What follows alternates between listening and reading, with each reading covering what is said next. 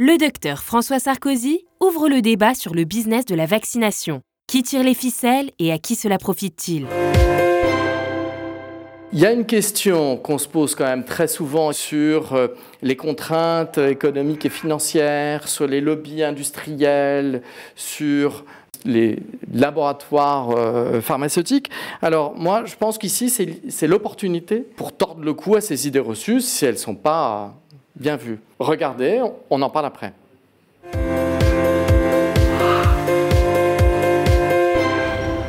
Et si le vaccin n'était qu'un business pour enrichir les laboratoires pharmaceutiques?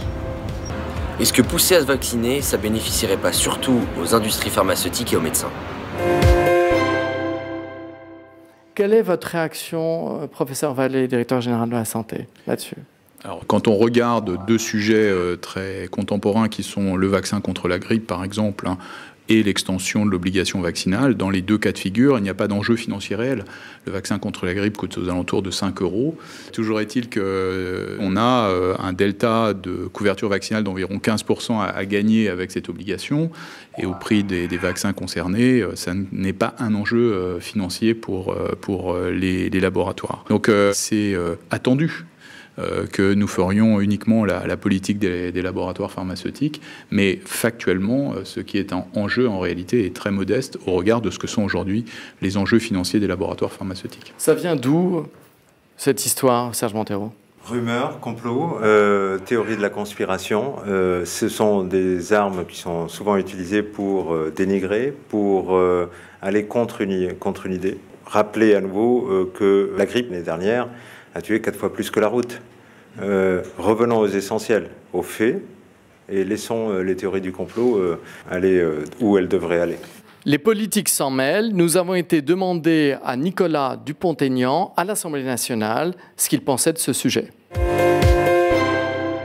Il faut quand même qu'à un moment on comprenne et que le milieu médical comprenne que la population, à force de subir ça, n'a plus confiance en rien.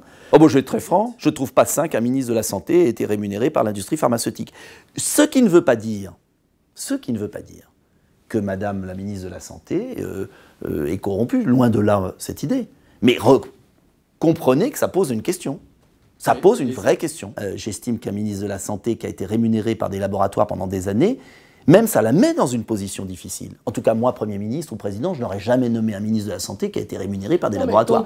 Et je n'enlève rien le mérite et la sincérité de ce ministre. Avouez que ça pose un problème. Justement, écoutons ce qu'en pense le docteur Good, Michel Simès lui-même. Quand vous avez une, députée européenne, euh, Rivasi, qui, euh, à chaque fois que vous ouvrez la bouche sur les vaccins, elle vous dit Attendez, avant de me parler, quels sont vos rapports avec l'industrie pharmaceutique Quels sont vos liens Et c'est le rôle de nos instances.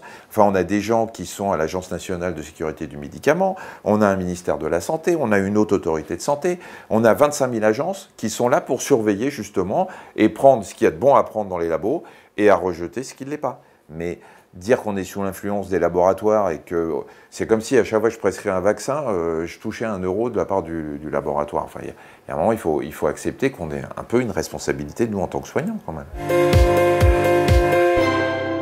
Qu'est-ce qu'on peut dire aux Français pour montrer Ils ont peur de ça? Alors on peut dire c'est la théorie du complot, c'est les conspirationnistes, c'est tout ce qu'on veut. Mais qu'est-ce qu'on peut dire pour leur montrer, preuve par neuf, que ça n'existe pas, puisque c'est ce que vous venez de dire. Nous sommes l'industrie la plus réglementée qui existe en France. Nous déclarons tout à l'État, à partir du premier euro, à l'ensemble des, professionnels de santé, qu'ils soient médecins, pharmaciens, infirmiers. Il y a une base. Tout est sur le il y a une base publique, une base de données publique qui est sur le site qui s'appelle Transparence. Et ce sont les ordres qui contrôlent l'ensemble de la transparence. Alors, les pharmaciens, ça se passe comment? Absolument. L'ordre des pharmaciens euh, vérifie toutes les conventions qui peuvent être euh, signées et proposées par les industriels aux professionnels de santé, qu'ils soient euh, médecins ou pharmaciens d'officine, notamment.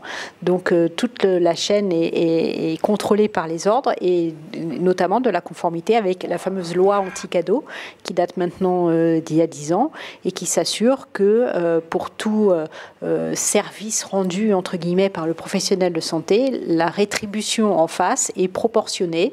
Et donc, à partir de 10 euros, tout est contrôlé, que ce soit un petit déjeuner, un déjeuner ou un cadeau, doit effectivement être proportionné au, au service rendu par le professionnel de santé. Cette loi anti-cadeau, cette transparence, à partir de combien de cadeaux euh, que vous déclarez Le seuil est à 10 euros. Donc là, c'est. Donc là, c'est clair.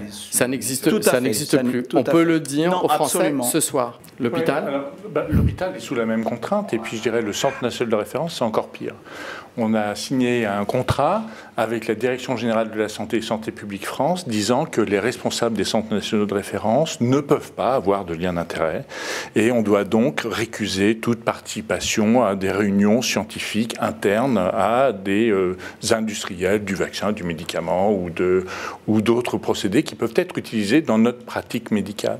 Docteur Bourg, les médecins et l'industrie longue histoire. Un commentaire là-dessus? Il faut convenir que maintenant nos concitoyens ont une sensibilité particulière au lien d'intérêt. Pour autant, lien d'intérêt ne veut pas dire conflit d'intérêt rédhibitoire.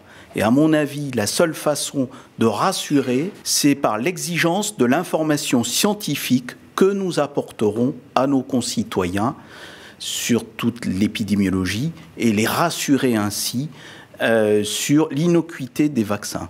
Et à ce moment-là, je pense qu'on restaurera très graduellement cette confiance, non seulement vis-à-vis du vaccin antigrippal, mais vis-à-vis des vaccins en général.